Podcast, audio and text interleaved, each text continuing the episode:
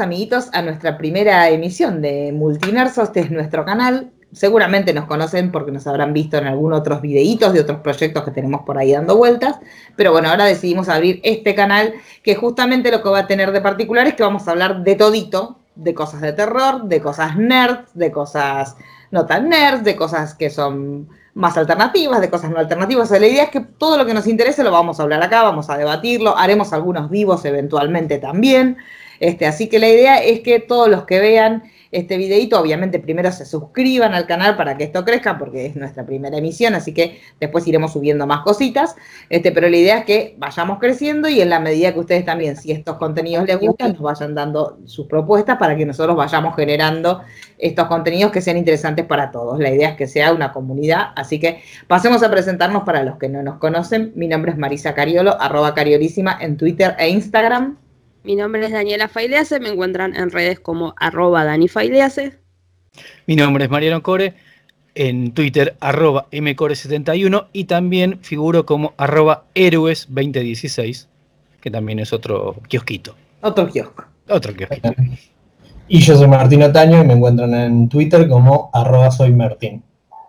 Así que nuestra primera emisión quisimos venir con algo tranquilo, que no tiene mucha polémica, que estamos pero ya hemos hablado nosotros de este tema en distintos lugares, pero ahora queríamos hablar así como liberados de todo compromiso comercial y tranquilos y relajados, porque vamos a hablar del Snyder Cut, que lo hemos hablado, en su momento también lo hemos militado y ahora finalmente lo hemos visto. Así que más allá de todo, obviamente, la justicia y la alegría que nos dio que sea una realidad y lo mucho que nos interesó cuando el proyecto surgió y todas las situaciones particulares de Snyder, de cómo llegó a esta situación, todo eso de un lado, obviamente lo tenemos en cuenta, pero ahora queríamos hacer como un análisis de las cosas que nos gustaron y las que no nos gustaron, que también son unas cuantas, y más que nada es eso, la idea es que nosotros mm, obviamente no hacemos un lado nada de todas las situaciones terribles que dieron lugar este, a, este corte y por qué este corte surgió de una manera tan rara. Hacemos un, breve, una breve mención. La película estaba ya casi terminada cuando la hija de Zack Snyder se suicida, entonces Zack Snyder se tiene que ir de proyecto y este proyecto Warner se lo da a Josh Whedon que era, bueno, como ustedes conocerán, el director de Buffy en su momento, el director también de Avengers, un director de probada trayectoria, pero con un estilo totalmente diferente. Entonces, la película que salió, que es la que es el canon hoy por hoy y que ya está confirmado que el canon es esta película, fue una cosa medio rara. Frente a esa cosa rara que los fans de Snyder dijeron, esto no es Snyder, los fans empiezan a hacer un movimiento para que lo que ellos creían que era el corte de Snyder efectivamente viera la luz. Pasaron cuatro años, rumores que sí, rumores que no, se estrenó este corte de Snyder que es totalmente diferente a lo de Whedon. La idea nuestra hoy es debatir lo que nos gustó y lo que no nos gustó, sin invalidar obviamente las circunstancias personales y la lucha del grupo de fans y todo lo maravilloso que tiene esa situación, pero sí poder analizar que hay ciertas cosas que nos gustaron, y, esto lo hablamos antes de empezar a grabar, cosas que nos sorprendieron que hayan quedado, cosas que nos sorprendieron que las hayan sacado, porque había escenas enteras que decíamos, esto es un Snyder puro, y después la vimos y dijimos, no estaba. Entonces, la idea es esa, ¿qué pasó? Porque o sea, esos momentos que era Whedon imitando a Snyder y también le salió, que quedó así, bueno, a mí en lo personal me pasó eso con, la, secuencia de la muerte de Superman, con ese tema de Everybody Knows, a mí esa escena me, me gustaba muchísimo, y me acuerdo que cuando la vi en el cine dije, esto es Snyder. Yo sentí que esto era Snyder. Y cuando lo vi en, el corte nuevo, cuando esa escena no estaba, dije, ah, entonces no era Snyder, era Whedon tratando de ser Snyder.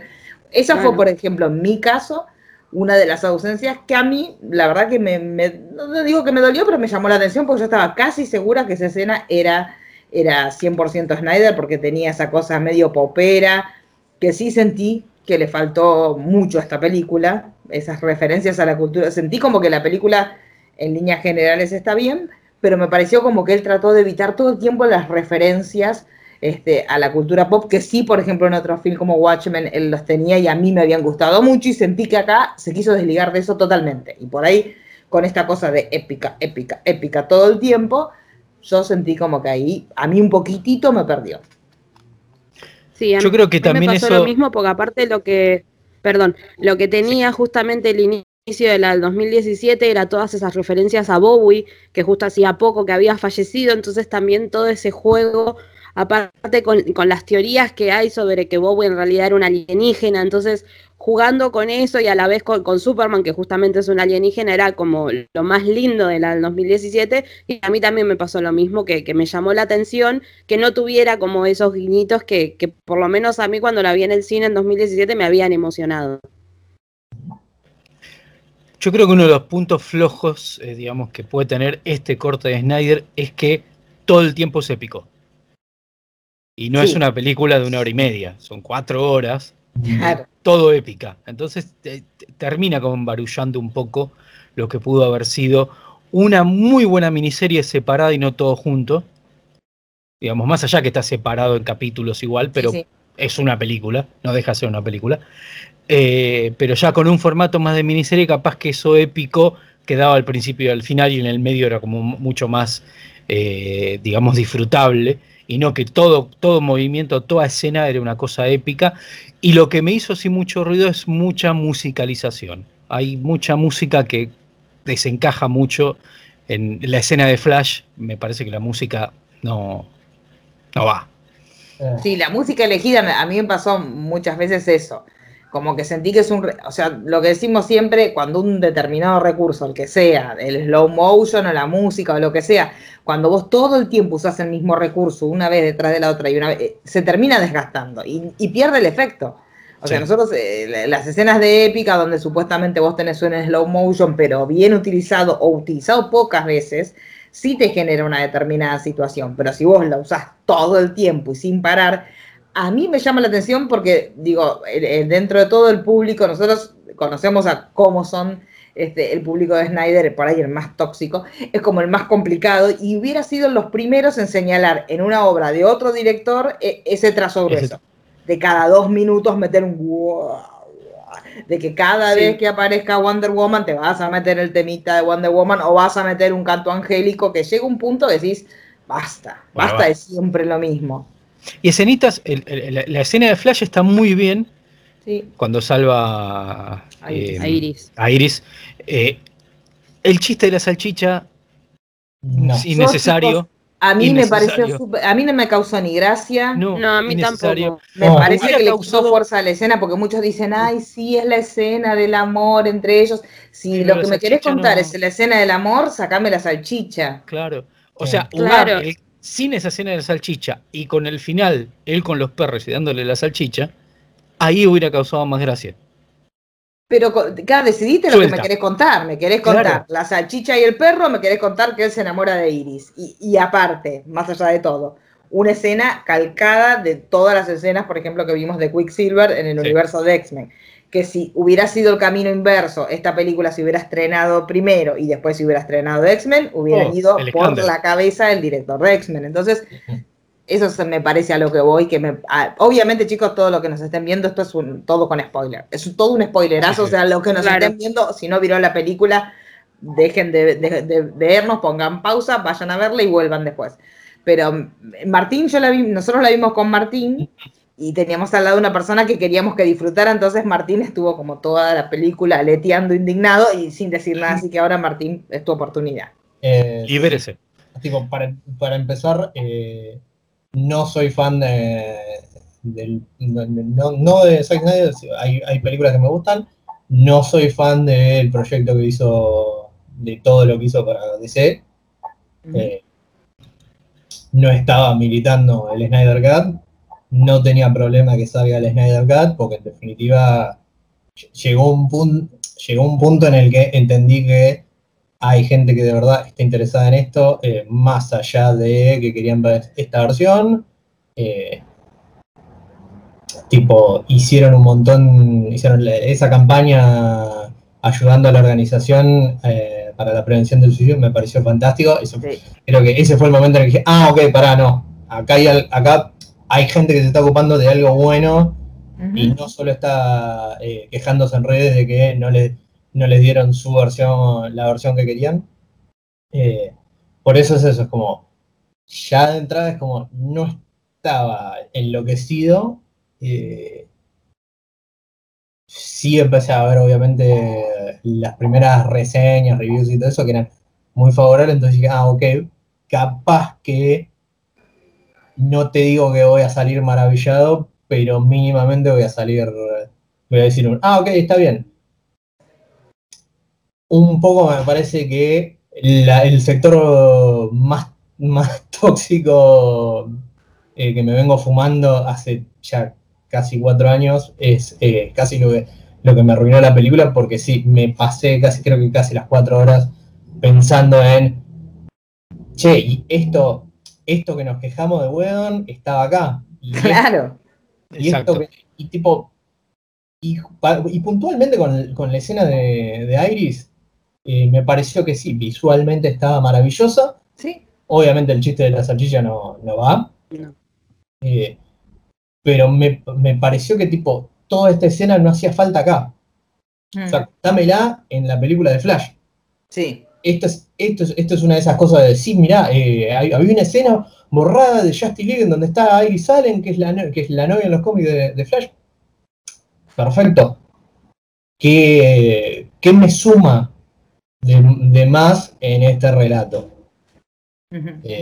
Contra, o sea, contra, por ejemplo, hay un montón de escenas que faltaban de Cyborg, que sí, eso sí me parece que, que sumó, cambió un montón, o sea... Eh, sí, más sabiendo que Cyborg no es posible que tenga su película y sabes que Flash sí la va a tener. Sí, exacto. Ese es otro tema.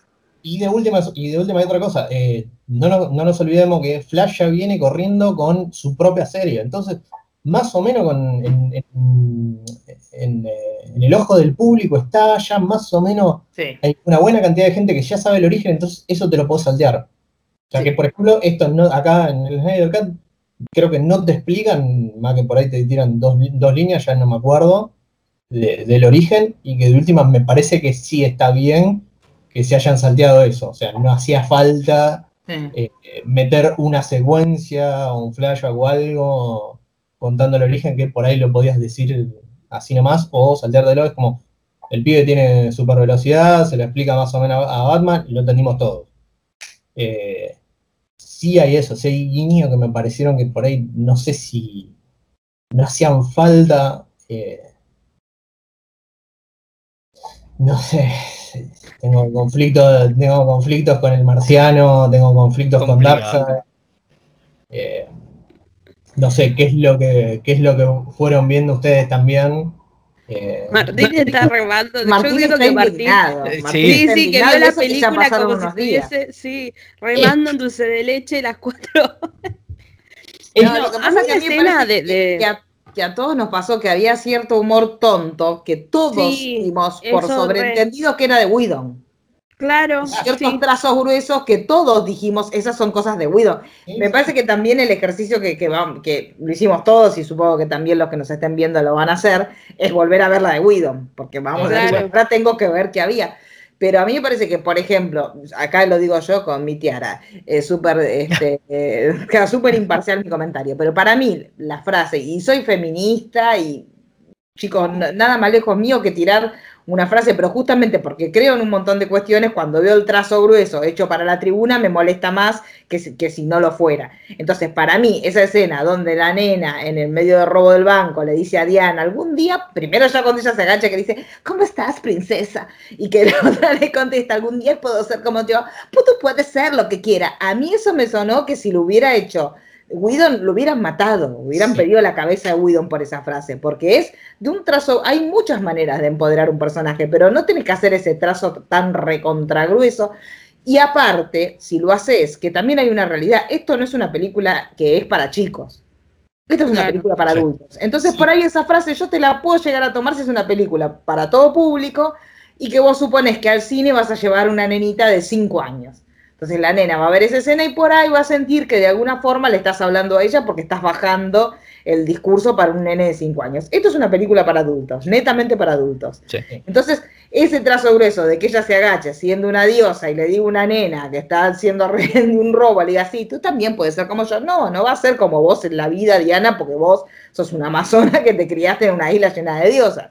Entonces, esas cosas me parecen que y esto también en un punto nosotros, eh, los que nos conocen sabrán que somos también fuimos muy enfermos de WandaVision. Este, y también en cierta forma me parece que acá todas las expectativas que había por las críticas que habíamos hecho a la película de Whedon le terminan jugando en contra de la película de Snyder.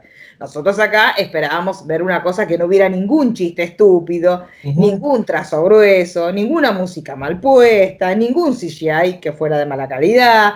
Y todas esas cosas las terminamos viendo, no digo que en cantidad y que todas las películas, pero sí las vimos y nos resulta, a mí me, hicieron muchísimo ruido, porque yo dije, tanto critican el barataje, los chistes tontos, el chiste de que se caía eh, Barry arriba, sí, obviamente a Barry lo recortaron un montón y es un personaje totalmente distinto a los chistes tontos que le había puesto Widom.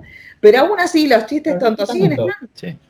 Aparte, eh, y, sobre todo el tema de los efectos, hay algunos que se mejoraron, pero otros siguen siendo tan malos como la, otra película, la, escena del ex Luthor al inicio. La escena del ex Luthor en el agua es una cosa que no se puede creer.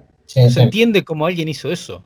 Está bien, se entiende también, digámosle a la gente que supuestamente acá no hubo presupuesto para, para reshoot, los reshoot que se hicieron se hicieron porque los actores quisieron. De hecho, a Snyder la directiva que se le bajó era que no iba a haber reshoot. Los reshoot él los negoció directamente con los actores que quisieron, que no sabemos tampoco cuántos de ellos quisieron y cuántos no, pero bueno, sí sabemos que Affleck, Cabil, Momoa, o sea, los principales sí sabemos que quisieron hacerlos y de hecho creo que hasta, hasta Snyder dijo los hacemos en casa, si no, sí, sí. Las de Ben Affleck te das cuenta por el, por, por el físico. Sí, por los cachetes. Pues, eh, claro. Cachete no cachete. Esta, esta escena nueva. claro. Me parece que eh, sí, igual por lo que dijeron, lo que terminaron refletiendo no es tanto. No. Eh, y me, me parece que lo que lo que más hicieron fue eh, la escena de Batman con, con el guasón. sí, la pesadilla. Eso es. O sea, originalmente el, el, guasón no estaba. No. Eso, eso me parece que fue el mayor agregado. Eh, el resto son escenas eliminadas, digámosle a la gente que en realidad lo que se hizo fue todo lo que eliminó Whedon. Y otra cosa que también es importante que lo digamos, Whedon no hizo las cosas como él se le cantó, sino como el estudio le dijo. Exacto. Dejemos de pedir. Más allá de que Whedon tiene otras razones para empalarlo en una plaza, pero en, cuanto, en cuanto a este tema, Whedon no hizo nada diferente a lo que el estudio le haya permitido. Entonces, eh, siempre es más cómodo echarle la culpa a Whedon que al estudio, porque el estudio después te trajo el, corte de Snyder. Pero la realidad es que, primero, el que convocó a Whedon fue el estudio, el que convoca a Whedon para que reemplace a Zack Snyder, que es, es una locura, o sea, que un tipo que un día súper exitoso, porque Whedon es exitoso, le gusta a quien le guste, esa es una realidad que es exitoso y sus productos funcionan y la gente los recuerda por décadas porque todos seguimos recordando los productos de Whedon, más allá de lo que pienses de él como persona.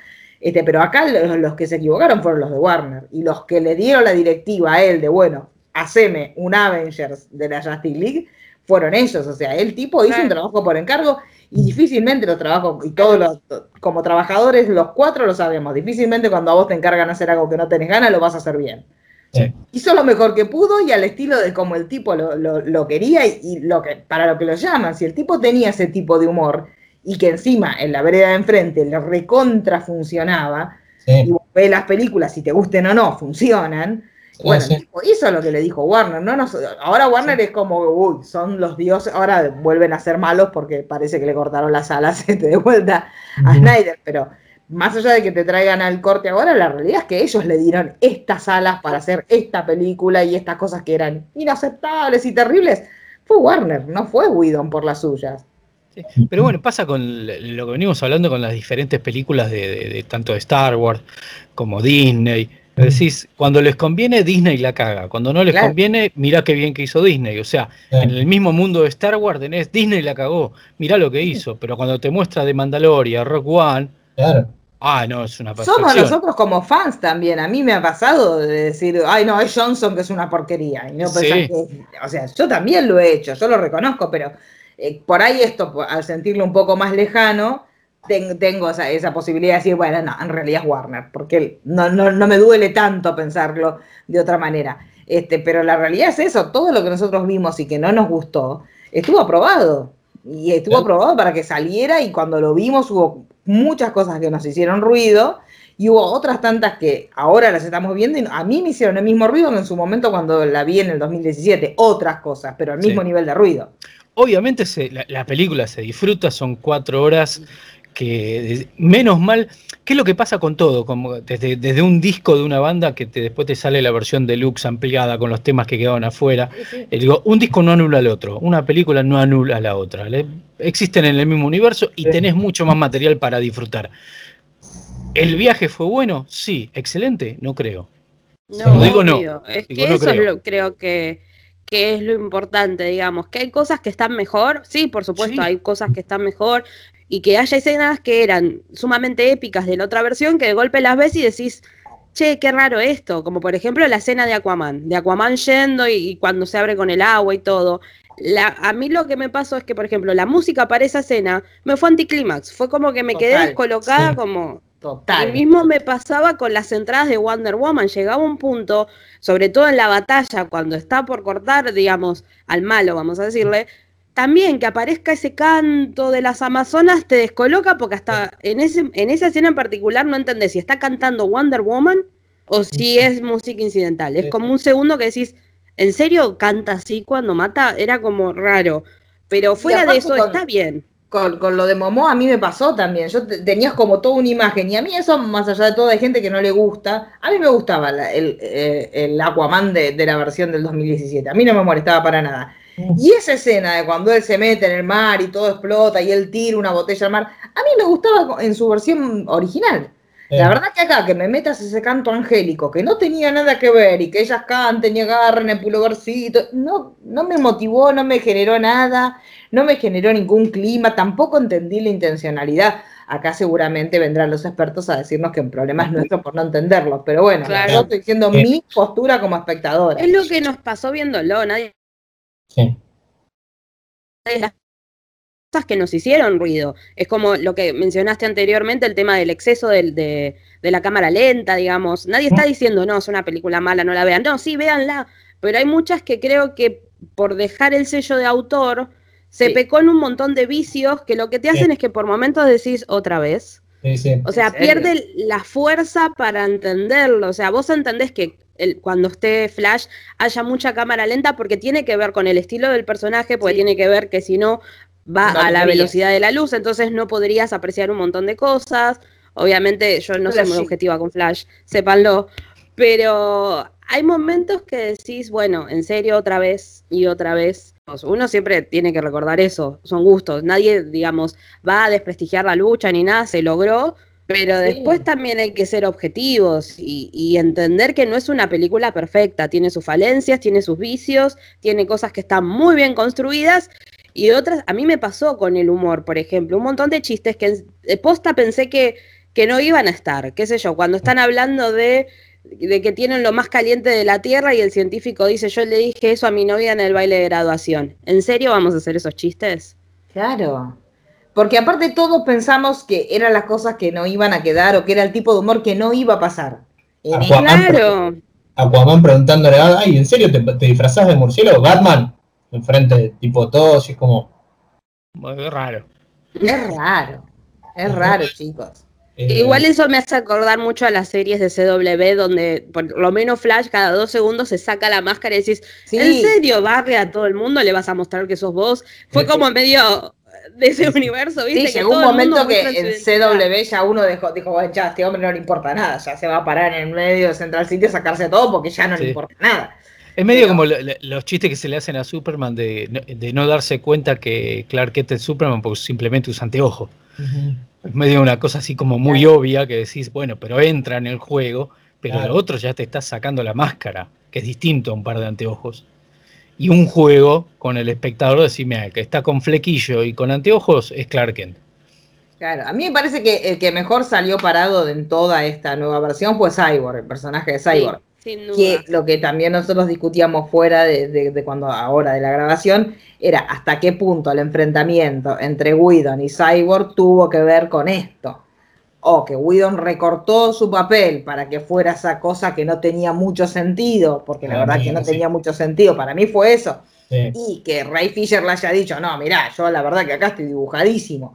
que también la realidad es que eran pocos los que iban a pugnar por, uy, queremos ver a Cyborg, porque era como que dentro de todo lo que tenías para ver, Cyborg, a mí por lo menos esto lo digo desde lo personal, si hay algún Cyborg Liver entre los que nos están mirando, lo lamento por él, pero a mí la verdad que de todos los personajes que había era el que menos me importaba que me contaran su historia. Ahora que me la contaron, me pareció genial y esa escena me pareció muy linda, la escena del cajero, ta, ta, ta, todo muy bello pero calculo que hasta, supongo que ahí debe haber tenido todo el conflicto que tuvo Ray Fisher con, con Whedon, cuando Whedon habrá empezado a recortar, taca, taca, taca, y lo dejó así. Sí, sí, para mí, para mí es claro que pasó eso. Igual disfruté mucho, digo, más allá del personaje de, de Cyborg, es el, tema del Batman de, Ben Affleck, que es el, el, que está discutido, pero al mismo tiempo se grita y se aplaude con los pies es medio como una, una incoherencia. todos bien, a mí me parece que bueno, salvo Gal que eh, yo rescato, digamos, el, el, ser fan de algo como de Star Wars, todo eso, también te hace criticar alguna que otra película, algún que otro producto. Y en el caso de Batman, a mí el Batman de Nolan nunca me gustó. Menos el de Christian Bale. Más allá de Nolan como director. Christian Bale no me gusta a él como, como actúa. Digo, más allá que sea muy comprometido y que, sea variado, viste, en sus papeles. Ahora, Ben Affleck fue reencontrarme con ese Batman onda Tim Burton. Y acá es donde más se nota ese Batman medio oscuro, medio... Harto. Es, la palabra para mí es el Batman harto. El Batman harto, cansado. Y, la escena del epílogo para mí es como la demostración de estoy tan harto que se aparece en el patio de mi casa cualquier cosa y voy, lo miro, y digo, ojalá mi mamá esté orgullosa, sí, ojalá que esté orgullosa y me doy media vuelta y me voy a dormir. Para mí, eh, esa escena es la imagen del hartazgo. Es como cuando a vos te tocan el timbre a la mañana, que vos decís, así sea, Lucifer, le voy a abrir la puerta, vos decís, sí, claro, y cierro la puerta y me sigo durmiendo. O sea, para mí eso fue genial. Pero poco que sí, la diferencia entre los reshoot y, lo que vimos acá, eh, en, cómo está él, cómo está Ben Affleck, es otra cosa, es otra, es, otra, persona. Es otra cosa. Y aparte pagaría por, lo que dijo Tim Burton de que algún día le gustaría hacer la película del Batman de futuro. Mm. y volver, que Michael Keaton vuelva a ser Batman, ese Batman. Sí, Pero parece que nos se está bajando, chicos, de la de Flash, parece ser. No, la... sí. Parece que está como que no está muy convencido. Y ahí entra, ¿sabes quién? La Daniela, ¿no? Ahí mm. entra Jeffrey Morgan, te lo digo ya. Ya está, te la pido por Dios, llame ya a Jeffrey, llamen a Jeffrey. Lo llamen al padre de los chicos. Lo lamento por Michael Keaton, pero si el reemplazo va a ser de Jeffrey D. Morgan y ese Batman, y bueno, está bien. Eh, no importa no, si no, es Batman, está Jeffrey. Morgan.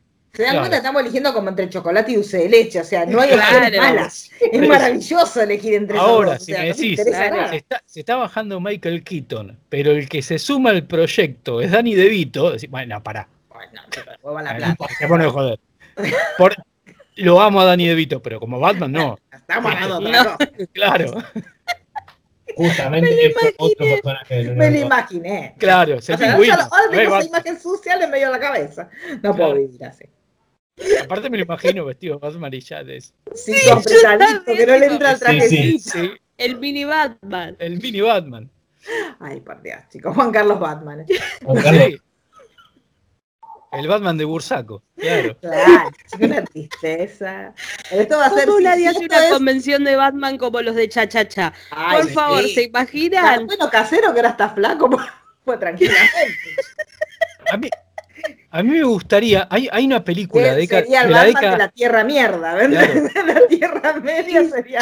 es argentino, habría que ah, tirarle la onda. hay, una, hay, una, película de la década del 60 que nunca pude volver a encontrar porque no sé cómo se llama, que es como un rejunte de todos los personajes de las series de esa época, Starkey Hodge, Chips, Vareta, Columbo, interpretados por otros actores, pero están todos juntos en una película. Tendrían que hacer algo así.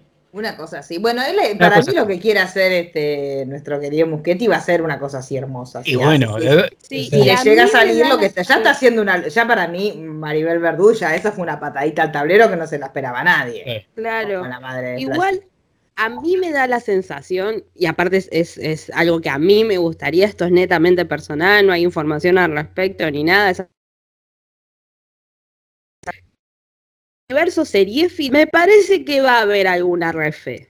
Porque recordemos que en teoría en la parte como canon, el multiverso ya está unido después de las crisis, eh, de- del crossover de crisis que despedimos a Oliver, vimos a Zack con, Sí. digamos, vimos a Ezra con Grant. Con Grant. ¿Te imaginas? Yo ahí me enloquezco, aplaudo con las orejas más o menos. Si, si le permitieron a, a Ezra estar dentro de CW, entonces tranquilamente puedes hacer el camino inverso. Sí. Para mí es, es así. Y la realidad también, eh, nosotros eh, lo estábamos hablando ayer, para mí, o sea, el hecho de que la película de Snyder no sea canon también le abre la puerta a que todo ese universo y el Snyderverse que tanto todo el mundo está queriendo que se restaure, se pueda restaurar, pero no, no en el cine, sino en HBO Max, por ejemplo. Claro, sí, serie. es que re, re Sí, contra, re daría ¿Lo ves? para O sea, hoy, hoy por hoy eh, también nos estamos enterando de un montón de reprogramaciones y de películas que en la vereda de enfrente, como Black Widow, que se peleó a morir porque se estrenara en cine y se va a estrenar en cine y en plataforma. O sea que la realidad es que hoy por hoy la plataforma cuenta a morir como, como una posibilidad de que te llegue contenido. que, Tranquilamente, que le Es den la que plata hoy- que quiere y que él haga lo que quiere y cuente su- O sea, eh, Martín ya, ya lo leyó lo- y lo comentó. Hay, eh, Snyder tiene planes hasta para dentro de 25 años con este universo y con este Snyderverse que él, que Martín está indignado. Digamos, hablemos Sí. de ese embarazo, Martín, te lo pido por No. Dios. Sí, sí, sí. No, por favor. No, no quiere hablar. No, No hablar. hablar.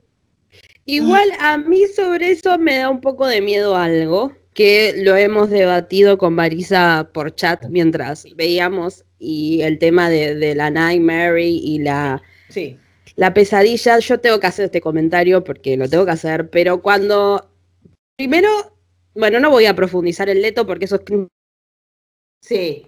La Ah. cara de Martín Martín eh, cabeceaba como El loco. tema de cuando que-. Claro, él es que en eso él es mi team. Nosotros somos, tenemos así como algo personal con Leto. Pero no, volviendo a lo de la pesadilla, hubo así como algo así medio Star Wars, medio que me hizo acordar a Darth Vader, el origen de Darth Vader, porque tendríamos que, si bien en los cómics era un recurso que se utilizaba, me parece que ya es momento de que cuando se haga la adaptación, ese recurso se deje de utilizar, el hecho de que se tenga que morir la novia, la mamá, la hermana, siempre mujeres, para que pasen atención. al lado oscuro. Eso me llamó la atención también porque digo, o sea, si el tipo te mete la frase de nene de jardín de infantes, de tú puedes ser lo que quieras, Sí. ¿por qué después te mete, ah, sí, pues yo, eh, vos la dejaste morir a Luis, ah, sí, pero cuando se murió Harvey me dijo que te hiciera mierda vos. Eso me pareció raro, digo, porque si vas a meter un, un feminismo de grado 1, al principio se supone como que querés ser ultra feminista. Y después me metes un Woman's Refrigerator al final, como diciéndome, sí, eh, cuando yo la maté a la tuya, ah, pero cuando Sí. yo la maté a la tuya, eso es Sí, sí. rarísimo. Claro. Eh, Aparte de ese feminismo, yo lo- eh, te, te corrijo, para mí ese feminismo es eh, manual de anteojito. Claro, pero. los que te venían de regalo, eso, viste, para Es la raro, porque si vos elegís eh, usar ese feminismo, es raro que no lo sigas hasta el final. Exacto. Y en el Claro. final me metas una cosa que, se- que todos sabemos y que está estudiado y que es un movimiento, este tema de los hombres peleándose entre sí, pero castigándose con las mujeres. Eso es raro. Claro, sí, sí, sí, eso es raro, o sea, es raro el hecho de que Superman se haya hecho villano porque Luis, se mu- eh, digamos, Lois falleció, que Batman tenga que cargar con la culpa porque en teoría tiene algo que ver, que para amenazar a Leto le hace recordar cómo murió Harley Quinn. Es como, viste, cuando fue lo que más ruido me hizo, fue como, ¿en serio seguimos con esto? O Ahí sea, si bien son adaptaciones, se Sí, sí. puede como modificar. Martín, siga. Eh, sí, primero, por más que sean adaptaciones, no. Basta. eh, basta de. Basta de matarle al, basta de matarle al tío, al hermano, a la prima, al- a la madre, a, a lo que sea, para, eh, para que el personaje tenga un crecimiento. Sí. eh, porque ya a esta altura del partido es, es shock value. Es eso. Es, no te vas a poder creer quién se muere, eh, a quién se le muere ahora Batman. Claro. Eso por un lado. Eh, segundo, hablando, hablando de esta línea como esta cosa del feminismo que, que presentó acá, de lo que ustedes hablan, también está el tema de Lois. Sí. Lois acá está hiperdeprimida, no va a laburar, o sea, Lois, Sí. eh, eh, periodista... La periodista de vocación de alma. de Bocas, claro, está mal hace meses porque se le murió el, el chongo. Sí. y solo va a salir de esa depresión cuando le hable Marta, Sí. que resulta no ser Marta, Sin un chongo. sino el marciano. Claro. Chupatierra. Pues ya eso es como, Igual, Ya. chicos, yo lo entiendo. Yo salí con Kabil y se muere Kabil. No hay manera de que yo vuelva a sonreír en el resto de mi vida. es lo que, es lo que decíamos, es lo que decíamos el sábado, el tipo, pobre de, pobre Lois, pobre del chabón que, que salga con Lois después de. Sí, a- de- yo me meto a monja. Yo me meto a monja y ya está. Porque de- de- na- es todo para abajo. No hay chance. No hay chance de, de mejorar y- eso. es tipo, eh, Capaz Dani DeVito. sí, Capaz. Eh, eh, Basta que me imaginé. increíblemente Me lo imaginé con el hagamos la liga de Dani. DeVito. Y La línea de Dani DeVito. Claro. todos los imaginé personajes es pantalón, Dani. DeVito. Me imaginé a Dani DeVito con el pantalón tiro bajo que, que usa Henry Cavill, chicos, y no. Eh, Esa es la Nightmare. claro. Esta es la auténtica Esa es la Nightmare, Nightmare. chicos. Eh, eh, sí, no, por eso hubo, hubo esas cosas. eh, esto de, esto, por ejemplo, de que de cómo están eh, desarrolladas las Amazonas, especialmente Wonder Woman, que voy a volver con esa escena. Sí. Eh, esa escena de Wonder Woman hablándole a la nenita, sí, no pega bien porque tenemos, porque tiene un tono adulto la película. Sí. Eh, primer apreciación personal es como estás haciendo la Liga de la Justicia y esto no es para chicos. Hay algo ahí que ya no me gusta. Ya me parece que no funciona. Eh, independientemente del estilo, de lo que Sí, quieras. sí.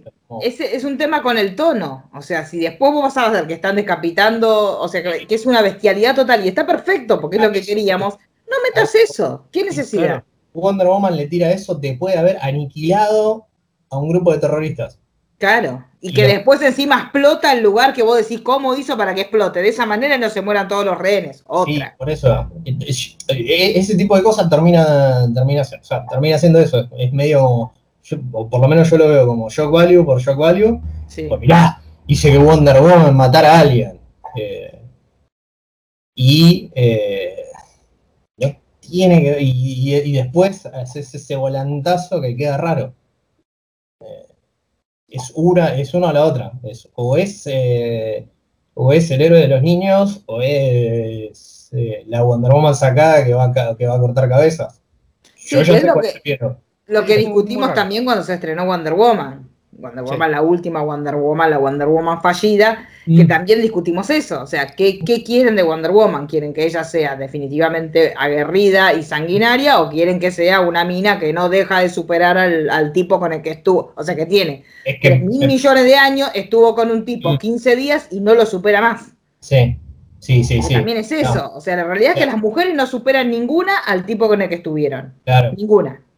Sí, no hay sí. chance de que lo superen. Y los hombres, y Sí. andan con una, andan con otra. Que está perfecto, pero que sea igual para los dos y listo. Y no le damos Claro, importancia. claro, pero tipo ahí, ahí ya, te- ya ves como pasaste, pasaste a los dos extremos con el mismo personaje y me parece que ninguno de los dos funciona. Este, me parece que hay un, hay, hay un, un intermedio con mostrar la guerrilla, o sea, que Wonder Woman sea un, un amazón, una guerrera que haya sido entrenada toda la vida, no significa que va a ir y se va a llevar puesto a un grupo de, a un grupo de terroristas, porque sí, sobre todo cuando sabe, ella se da cuenta de que los puede, de que se los puede pasar por encima sin ningún Sí. eh, esfuerzo. Y mañatarlos y dejarlos ahí, que venga la policía a buscarlos, no explotando todo el piso. Eso, eso es lo raro. Y, Y poniendo riesgo a los civiles que están ahí. Claro, de la misma manera que me- también me parece re gratuito que Aquaman le, le empare a Steppenwolf con el tridente, Superman le ponga una piña para tirarlo por el, por por el portal y lo remata Wonder Woman porque también es la guerrera amazona que tiene que cortar cabezas. Sí, y, re- y- y fijémonos que supuestamente suavizaron la figura de Stephen Wall para que la gente no le diera miedo y la gente lo terminó queriendo, que por eso Martín tiene la figura gloriosa detrás de él. Yo quiero ese corte. Esto, sí. ese corte. Queremos el corte Baby Yoda. de Zack Snyder. tipo, me, me llamó la atención también Steppenwolf. Primero, primero porque también era como eh, una de las grandes críticas era no, porque Steppenwolf en la de Weon es un villano re plano, re choto, no tiene desarrollo, no, no es nada, es así genérico. Ok, sí, tenés razón. Steppenwolf en los cómics es así. O sea, no, no vas a conseguir mucho más que eso. Sí. Pero bueno, acá me demostraron que sí, que podía tener más. Esta cosa de el guerrero o el general en desgracia que tiene que volver a, a ganarse. Sí, eso bien. Eso estuvo muy bien. Estuvo muy bien lo- los efectos que tipo que eh, le, emulaban emociones y eso. Ahora llegó un momento que también, en pos de hacerlo tan perfecto o, o tan marcado, me, o sea, lo, lo veía y era como, che, tiene, tiene los ojos de, de cachorrito. Claro. Llegó un momento que era eso, ya tipo, es como, dale, perdonalo, boludo, míralo, míralo. Es man". que la gente dice eso y de hecho hoy Boss Logic también sacó una foto, un dibujo, un arte, y le pusieron los ojitos del gato con botas. Y Sí. funcionaba, porque era como que sí, con es- esa carita es- así es como de, pasa ay, ahora sí, este mundo te sirve. Sí, se pasa tanto que, que- que parece, un, parece una parodia de sí mismo, por el momento. Eso es lo que me pasó. Eh, y después sí, lo que no le voy a perdonar que Marisa es, es, eh, es testigo, eh, verlo a Darkseid, verlo a Darkseid en ese flashback comiéndose un hachazo y, y yéndose a relamer las heridas fue como no. no. Acá, acá es en donde, acá es en donde Yo me bajo. saco la remera y nos vamos a las piñas. Sí, sí, Martín la pasó muy mal porque lo vimos con un, con un tercer miembro, que lo vamos a nombrar así, que nos está mirando seguramente en este, en este video de inauguración, que es el señor Costanzo, y él estaba como muy tratando de disfrutarlo y Martín me miraba como haciendo gestitos para que no, lo- no arruinárselo a Costanzo.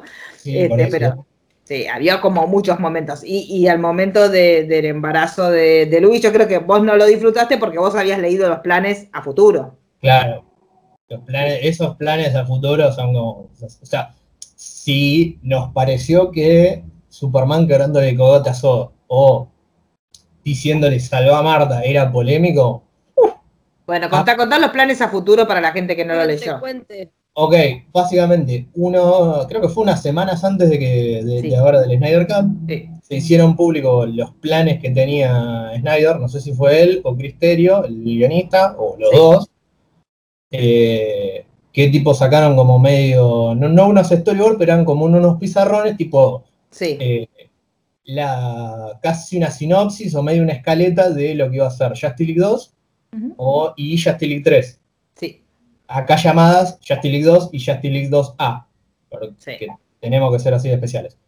Eh, en eso íbamos a ver cómo en Justice League 2 eh, Lex Luthor iba a armar su Legión del Mal, que es más o menos lo que ya vimos Sí. Eh, en el epílogo, pero que además ahora iba a traer a eh, los villanos tipo de Aquaman, de, de Batman y de Flash, que iban a aparecer supuestamente en las películas que estaban en ese momento, eh, en o sea, preparándose. Estos planes, aparte, hay que tener en cuenta que creo que supuestamente es lo que tenía en el, no sé si 2016, a la, cuando estaba por salir Batman vs. Superman o cuando salió. O sea que, O sea que viene hace rato macerando la idea. claro. Y, y también está sujeto a cambios. Eh, pero, por un lado iba a ser eh, Luthor juntando la ecuación antivida y la liga medio, te diría que de cada uno, cada uno con sus quilombos, porque íbamos a ver cómo Cyborg iba a ayudar a Flash a sacar al viejo de la, de la cárcel. Eh, Batman por su lado iba a estar investigando a Luthor a ver qué es lo que está queriendo hacer. Lois iba a estar investigando a Luthor por, a- por otra parte. Eh, Clark iba a estar medio con el dilema existencial de yo, pero yo soy humano, yo soy alguien, qué sé yo, qué sé cuánto. Eh, no sé para qué seguimos dando vuelta con eso, pero bueno, de nuevo es una apreciación personal.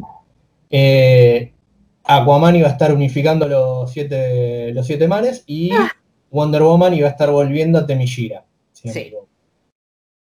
En medio de todo, de todo este bolonqui, cuando Luthor iba a conseguir la ecuación antivida, Darkseid iba a llegar, se le iba a robar, eh, se iba a aparecer en la, en la baticueva, en donde una escena antes... eh, Chicos, esto es un escándalo. Esto es un momento de intrusos. Escuchen Sí. porque esto Claro. es. Son los Batman escandalones. Ahora necesitamos los Batman escandalones arriba. Sí, sí, sí, bueno. Cuando acá en la Baticueva no está solo Batman, está Batman con Lois, con la que aparentemente eh, tenían, están teniendo una discusión que Lois cierra con un igual el pibe no es tuyo. Lam, chicos, Lam. Placa roja de crónica. En ese momento, en ese momento aparece Darkseid, Batman, el caballero de la noche, el cruzado de la capa, el World's Greatest Detective, no sabe qué hacer o no, o no atina a, actuar a tiempo. Darkseid mata a Lois y, en ese, justo en ese momento cae Superman y viendo que Lois está muerta y no entendiendo, o sea, no, no pudiendo manejar el dolor que le provoca esto, cae ante la ecuación antivida y por eso es que terminamos en la Nightmare. Chicos, esto pone la música, eh, en el momento de edición, señor Core, yo quiero la música de la Rosa de Guadalupe mientras Martín Sí. cuenta todo esto, porque es... Claro. Sí, sí, sí. Eh, La película, o sea, la 2, o sea, Justice League Sí. 2, entonces iba a terminar cinco años después Sí, con el grupo de Batman que vemos en el epílogo, Sí, Sí. obviamente, eh, yéndose todo, todo lastimado. Eh, Cy- eh, Cyborg iba a estar partido al medio por el Capitán Gold. Eh, Wonder Woman se había muerto eh, producto de eh, un ataque un ataque químico que iba a ser la doctora Poison, la villana de, la villana de Wonder Woman 1. Y nadie se acuerda de la doctora Poison, chicos, digamos algo. en la Mishira, eh, Aquaman se iba a morir porque justo cuando lo iban a coronar rey de los siete mares iba a caer- iban a caer el Ocean Master y Black Manta y lo iban a matar. Entonces, por eso es que eh, la en esa pseudoliga que tiene Batman en la Nightmare está Sí. Mera y no, y no Aquaman.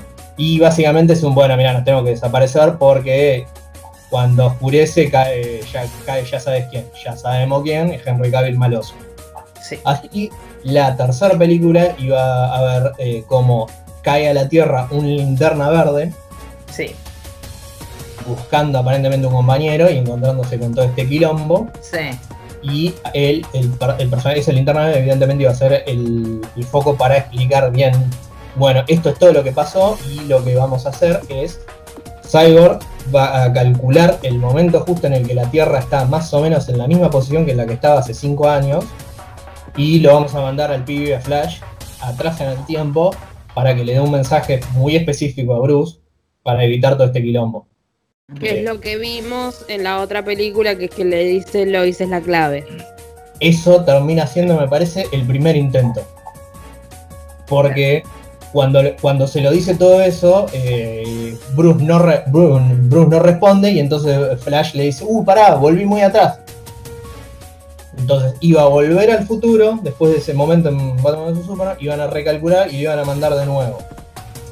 Eh, a lo que el mensaje era básicamente un, mirá, tenés que eh, tenés que laburar junto con Lois porque ella, ella está, o sea, junten, Y Lois tiene que tomar anticonceptivos y listo. claro, Aparte. bueno, También, Ya va. digo, ya ¿no? vamos a llegar a ese, ya vamos a llegar a ese momento. El mensaje era como, tenés que laburar con Lois para frenar a Luthor. Sí. ¿Cómo es eso? Porque aparte, el viaje en el tiempo aparentemente es tan jodido que tiene segundos, entonces le puede dar solamente una frase. Justo eso tenemos que darle, no sé. Eh, cuando está todo listo para, para partir, Batman los, lo, los separa en un costadito a Flash y le dice, no, no, pibe, yo ya, yo ya sé que ese mensaje no va a funcionar, yo te voy a decir la posta de lo que tenés que decir, se lo dice al oído. Flash dice, no te la puedo creer. Viaja atrás en el pasado y en el momento en el que, justo antes de que Darkseid caiga la baticueva, hace 5 años en Justice League 2, justo después de que Lois le dice el pibe no es tuyo, aparece Flash para decirle, no, Lois te mintió, el pibe es tuyo. Ay, pobre hombre. Ahora sí. andá y salvala, porque necesitabas que el pibe sea tuyo para salvar a Lois. Aparte. Entonces, eh, eh, de, todo esto podemos decir o que le están mintiendo o que Lois en un momento estuvo con los dos. Ay, chicos, qué envidia. Y Aparentemente. aparentemente estaba. Ay, qué lindo turnarse entre Estuvo con, los dos, estuvo con los dos, estuvo con Batman cuando no, cuando Superman estaba muerto. O sea, cualquier respuesta, cualquier respuesta acá está mal. Claro, puede haber pasado cualquier cosa. Bueno, pero me gusta. Esa puede ser, porque la del duelo, eh, esa es bastante común. Ya que estamos hablando en términos de telenovela, es bastante común la que cuando uno se muere, u- uno se apoya en el, el amigo sobreviviente y le terminas dando masita. Es muy, es un recurso muy usado en las novelas. Sí. Sí. No, pero capaz si están investigando juntos, viste, una noche Ay, de investigación una cosa hasta lleva a la tarde, otra. una cosa lleva a la otra y se No sé. distrajeron. También pasa, es otro recurso también Sí. utilizado, ¿no? Y ahí salimos con la serie en Warner, que es el Louis y Bruce. Detecti- sí. detec- detectives privados. Claro, La segunda temporada de Superman en Luz se va a llamar Bruce and Luz. Sí, por eso. Tipo, Por eso, Martín, cuando vos viste Le Battles ahí en la mesa de luz, te Sí, fue como uff. ¿Por qué? Porque Eh, y hay otra gente que se indigna porque directamente dice sí, porque supuestamente el Batman del futuro va a ser el hijo de Luis y de Superman, va a tener superpoderes, con lo cual es como que la esencia de, de ser el Batman del futuro se pierde. Sí, pero de última tampoco me tampoco me molesta el hecho de que el hijo de el hijo de Clark y Lois termine siendo un Batman en el futuro en homenaje a Bruce. Eso me parece re bien. Pero tiene que ser el hijo de Clark y Lois. Claro. Nada. Igual también puede pasar que el hijo de Clark y Lois no tenga poder porque justamente en paralelo tenemos una Sí. serie que nos muestra a Superman padre de dos que gemelos donde Uno, uno... que sirve y el otro es un estúpido, digamos. Claro, sí. perdona el que no está viendo la serie, pero bueno, ya le spoileamos esto, no le vamos a decir quién es quién. No, pero, digamos, ojo, también también pudo en no el haber- canal podemos hacer recap de esa serie, chicos. Esto es Claro, si que queremos. quieren. Por algo nos abrimos el kiosco. Este kiosco vende lo que se le canta. Yo Igual si no hacemos recap cuando termine O sea, hacemos una fiesta. eh, la porque Sí. muchísimo esa serie. Porque con la señora Daniela nosotros lo defendemos mucho al protagonista de la serie que ha recibido cascotazos de una manera terrible, desde tiempos Terrible. inmemoriales. Desde que En realidad nosotras, en realidad nosotras defendemos el Arrowverse. O sea, Sí. nosotras vamos más allá y defendemos, sabemos de su dudosa calidad por momentos, pero también reconocemos que es, o sea, la cantidad pasa- de temporadas que tiene cada serie Nos ha regalado es lo mejor propio. de estos dos mundos. Nos ha regalado cosas de Glee y nos ha regalado cosas de superhéroes. Con, con eso a Daniela y a mí nos tienen hasta que se mueran. No nos importa otra cosa. Porque nos ha regalado capítulos con Darren Criss, Melissa Benoit y, y Gran Gasting. Simplemente por ese capítulo nosotros vamos a seguir defendiéndolo hasta que se mueran todos los actores. Y nosotras que Sí, posiblemente moramos primero, pero no importa. eh, Lo que pasa con el, con el personaje de Superman que sigue estando la imagen de Christopher Reeve Sí. en la, en, en- en la eh, digamos en la construcción del personaje y este imaginario. Superman de, de- de la serie y del eh, digamos de las series de Warner es el que menos se parece a Christopher Reeve. A mí me gusta. No, a mí Sí. me Más gusta mucho serie. y a mí me... No, no, no está mal, por eso digo, este es el que por, por eso se lo ataca tanto, más allá de No, y creo que lo Porque que pasó otros- es que se lo perdóname. atacó porque... porque sí. los otros Superman, hasta Brandon, el que estuvo en Superman Sí, regresa, eh, Sí, eh, es un calco a que lo tuvimos en el crossover. Sí, Claro. pero este persona como personaje en sí, por ahí físicamente no tanto, pero como personaje en sí tiene esa cosa de la Sí, nobleza sí. del personaje de Christopher. Ay, yo como padre, como es medio pollera también por ahí por eso con Daniela lo Claro. queremos. Aparte, me da la sensación que la serie eh, se estrenó con un cartel de mira quién te burlaste, mira de quién te burlaste sí. la vos, plata que hay, chicos, Sí, y la plata que que hay. es impecable. Porque cuando miramos Arrow nosotros nos emocionamos por un helecho, pero la plata que hay en esta y las pelucas roñosas Las de isla pelucas. de porquería. Ay, por Dios. Pero la plata que hay acá, chicos, y eso se, ya se vio en el primer capítulo que dijimos, Sí. esto es otra cosa. Sí. sí, sí. Pero bueno, es como en la vida, chicos, para que uno llegue a esta serie primero tuviste que pasar por las pelucas roñosas de Arrow y de dudosa moralidad, que fue de las primeras temporadas que fueron una porquería, y las hemos pasado. Y las, Y hemos las pasado. últimas también, convengamos que el tema eh, CW con las pelucas hay un serio Sí. problema. Está casi CW, Amazon, un digamos. duelo de pelucas un entre problema. Amazon y CW, yo creo que es digno, esa, esa sí que es la batalla final. Así que chicos, ya, cerremos porque si no la gente se va a aburrir. Nosotros démosle un Sí, poco, pero no tanto. Nos estamos yendo por la tangente, como Nos siempre. estamos- como siempre. Por culpa de Martín que empezó con el, el- los proyectos de Snyder que tiene hasta la- el año 54. Acá. Pero bueno, no, en líneas generales nos gustó, pero no estamos en modo termo Sí. como para decir que es perfecta. Sí. Claro. Como, como, como es la moda de hoy de decir que la última película que viste es la mejor película de historia de la Sí. década. No. Somos no, digamos, ¿es mejor que la del 2017? Sí, es mejor. Sí. ¿Es perfecta? No, No. no, es perfecta. no. No, y hay cosas, creo que de- si la mezclamos un poco con la, de la- con la del 2017, termina quedando mucho mejor.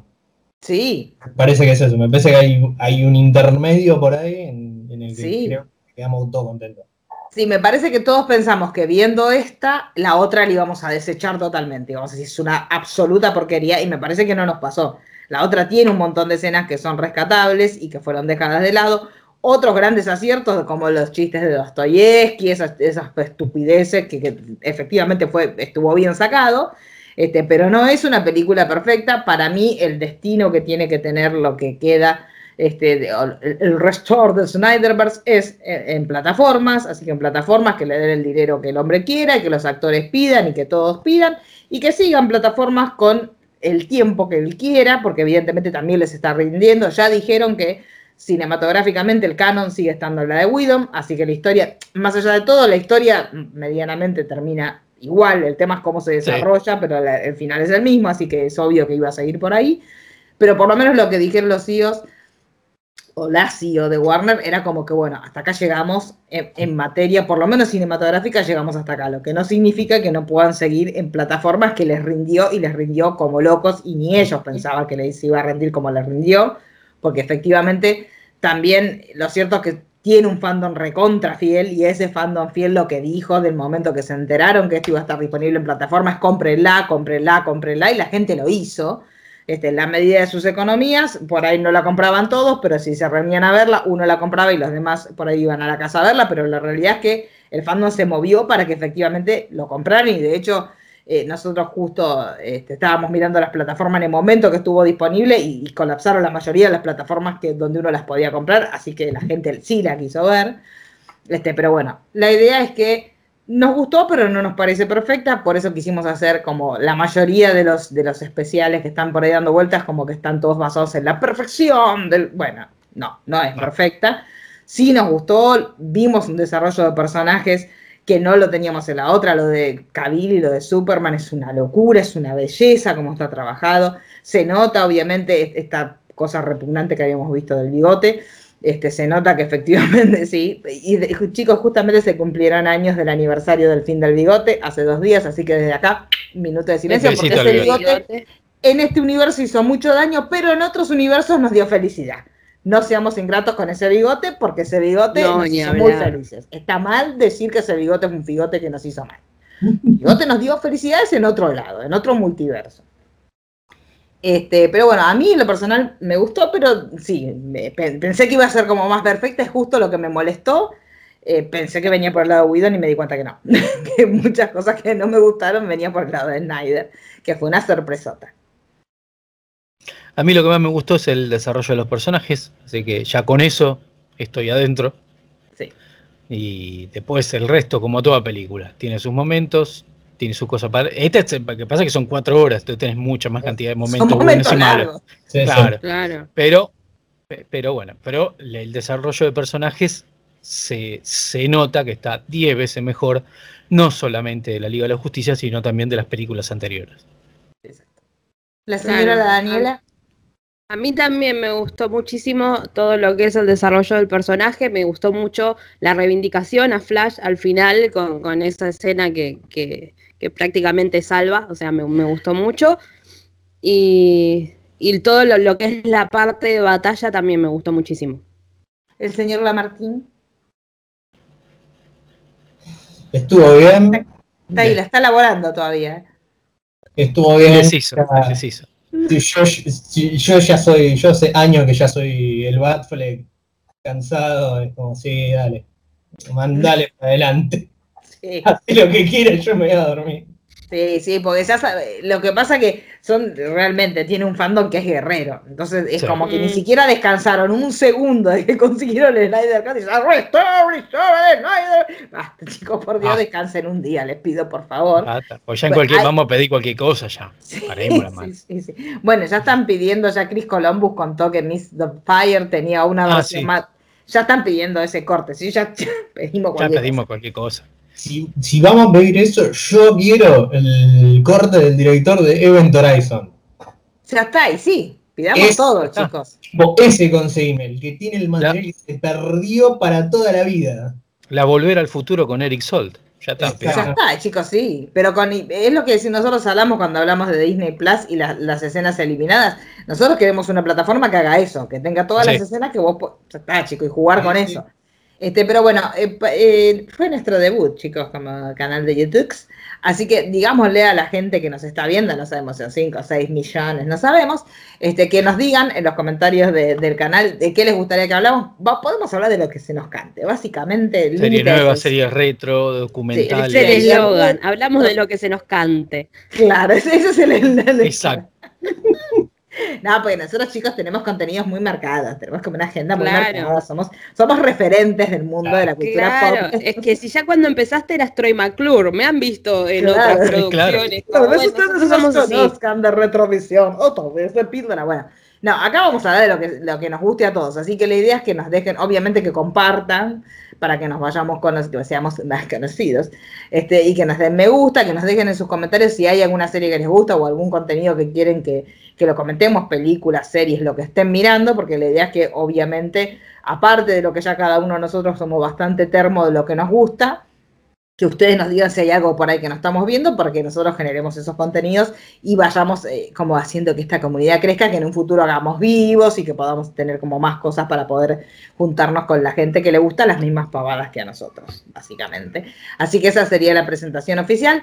Eh, con esto yo me despido. Mi nombre es Marisa Cariolo, arroba cariolísima en Twitter e Instagram. Ahí dejan todas las propuestas de lo que se les cante, que quieran que nosotros hablemos y les haremos caso. Mi nombre es Daniela Failease, me encuentran en redes como arroba Dani Failease y lo mismo que Marisa. Cualquier consulta o recomendación nos escriben. Mi nombre es Mariano Core, arroba mcore71 y también arroba héroes2016. Y mi nombre es Martín Otaño, me encuentran en Twitter como arroba soy Martín y release de Steppengrove. ¡Ay, sí! Por favor. Ese va a ser nuestra mascota, chicos. Ahí está. Sí, sí, sí. Claramente. Bueno, El- el- nos hay que hacer el, el iconito. Listo. Sí, es verdad. El, el iconito chiquitito va a ser de. Ay, sí, por favor, chicos, ya me emocioné. Bueno. Nos Chao. vemos. Adiós.